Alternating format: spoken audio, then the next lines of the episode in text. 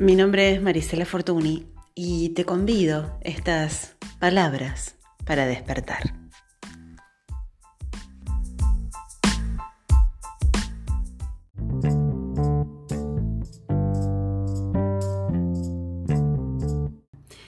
¿Por qué intimar con las emociones? Porque considero que es vital, ya sea eh, transitando un camino de de despertar o de expansión de conciencia, o para, en realidad, para nuestro diario vivir, ¿no?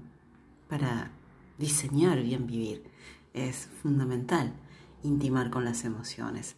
Creo que es muy atinado que aquí yo haga un punto, un asterisco pequeño, y eh, convengamos que es para mí despertar.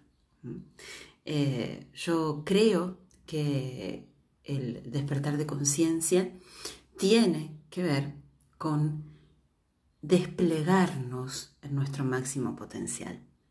Creo fervientemente en la naturaleza noble, amorosa, dichosa, pacífica del ser humano.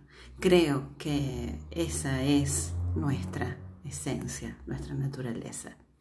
Y que muchas veces eh, nos perdemos por los laberintos de la vida y los condicionamientos y, las creencias eh, y, las partes de nosotros mismos que vamos negociando para ser aprobados, para ser considerados positivamente.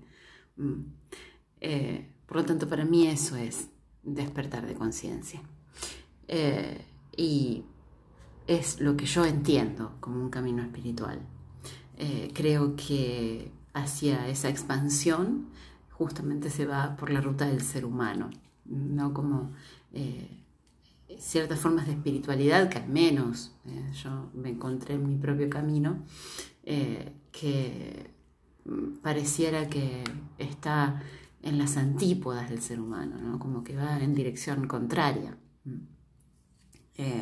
Creo que no es así. Bien, aclarado esto, creo que es en este proceso de despertar o de expansión de conciencia vital intimar con las emociones.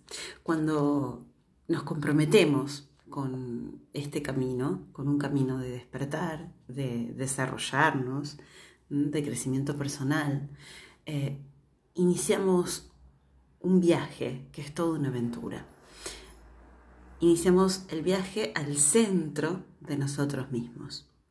Y mm, este viaje requiere ciertamente de el coraje para mirarnos. Hay un momento de este viaje, cuando lo vamos haciendo muy profundo, en que da la sensación de que de pronto todo el mundo, tal y como lo conocemos, se desmorona bajo nuestros pies y a nuestro alrededor. Da la sensación de que todo aquello en lo que nos apoyábamos, todo aquello que sentíamos que nos sostenía, o que más bien nosotros estábamos sosteniendo, empieza a caerse, empieza a derrumbarse. Y es en esta parte del trayecto, trayecto que deberemos hacer con una condición que es insoslayable, no negociable, que es la de ir por este camino con espíritu de explorador, con, espíritu de, con ojo crítico, con espíritu de investigador. Eh, y con ecuanimidad y con también con, con asentimiento. Eh, es decir, eh, abrirnos a, todo lo que es y a todo lo que va apareciendo. Pero ciertamente hay un momento de este camino en donde más o menos nos empezamos a sentir incómodos por esto que te decía, ¿no? Pareciera que el suelo se abre bajo nuestros pies, que todo aquello que nos sostenía eh, comienza a desvanecerse. Entonces sentimos que no podemos eh, apoyarnos en las cosas que nos apoyábamos y tampoco cuando vamos muy profundo en este camino, llega un punto en donde tampoco podemos escondernos ya, ¿no? Em, y no nos queda otra que quedarnos allí eh, dejando que lo que tenga que acontecer acontezca. Eh, por eso en este punto del camino, que es, eh, es de vital importancia para dar un salto evolutivo, es imprescindible intimar con las emociones. Mirar nuestras sombras, mm, mirar los aspectos excluidos, despreciados, rechazados, negados de nosotros mismos, es eh, todo un desafío. Mm, y aparece en, esta instancia del viaje, aparece el miedo, eh, fundamentalmente el miedo, porque eh, ese yo que teníamos tan definido comienza de pronto a, desdibujarse. Y porque empezamos a encontrarnos con otras partes, empezamos a encontrarnos con otros yoes que, eh, que, veníamos haciendo de cuenta que no estaban, porque en realidad siempre estuvieron allí, ¿no? en, nuestra sombra. y requiere de una gran valentía ver esas partes, ¿eh? encontrarnos con nuestro yo eh, crítico, encontrarnos con eh, nuestro yo exigente, encontrarnos con nuestro yo que, que, no cree que vamos a poder, encontrarnos con nuestras partes heridas, encontrarnos con nuestras partes frustradas, enojadas, eh, encontrarnos con ciertas partes de nosotros que tiene dolores o enojos ahogados y reprimidos desde hace años, porque mm, eh, las circunstancias o, lo cultural o lo social nos dijeron que, estaba mal expresar ciertas emociones, eh, mm, ciertos dolores, este, por vergüenza o vaya a saber cuántas cosas.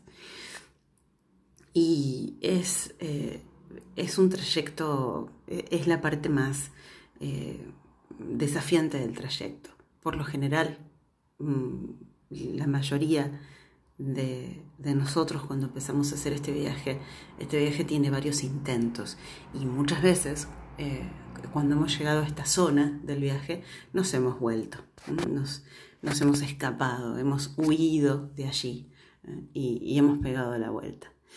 Pero eh, tener la valentía y el coraje de avanzar un poco más y seguir eh, va a tener la recompensa de mm, abrirnos una puerta en donde eh, podamos vernos realmente, podamos reencontrarnos con eh, esa esencia que nos pertenecía eh, en, en algún tiempo donde todavía no nos habíamos perdido y no nos habíamos abandonado. De hecho, en la experiencia de todo niño, en algún momento de la experiencia de todo niño, ese niño fue un ser eh, eh, organísmico, eh, conectado fenomenológicamente con lo que acontecía, anclado en una experiencia interna de paz, de amorosidad y de dicha.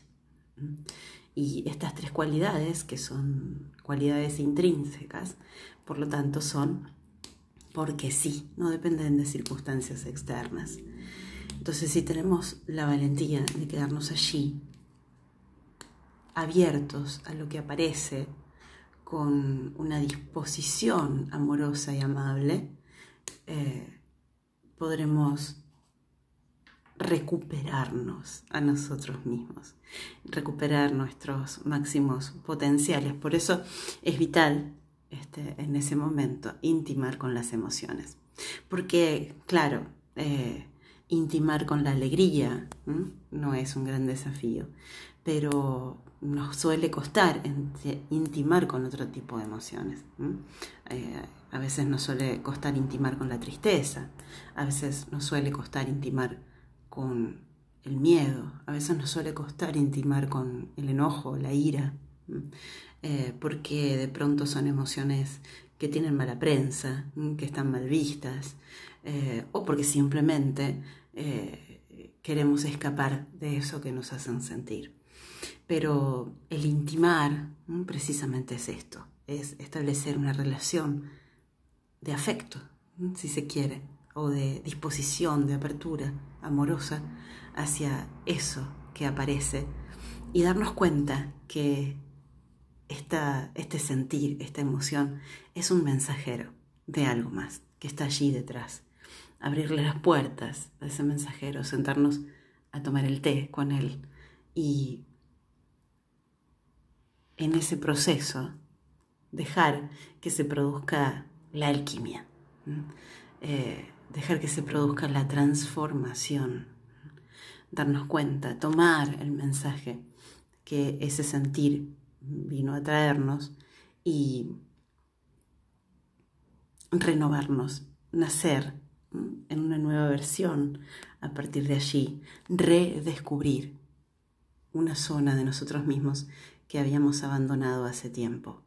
Por eso es de vital importancia abrirnos y animarnos a sentir.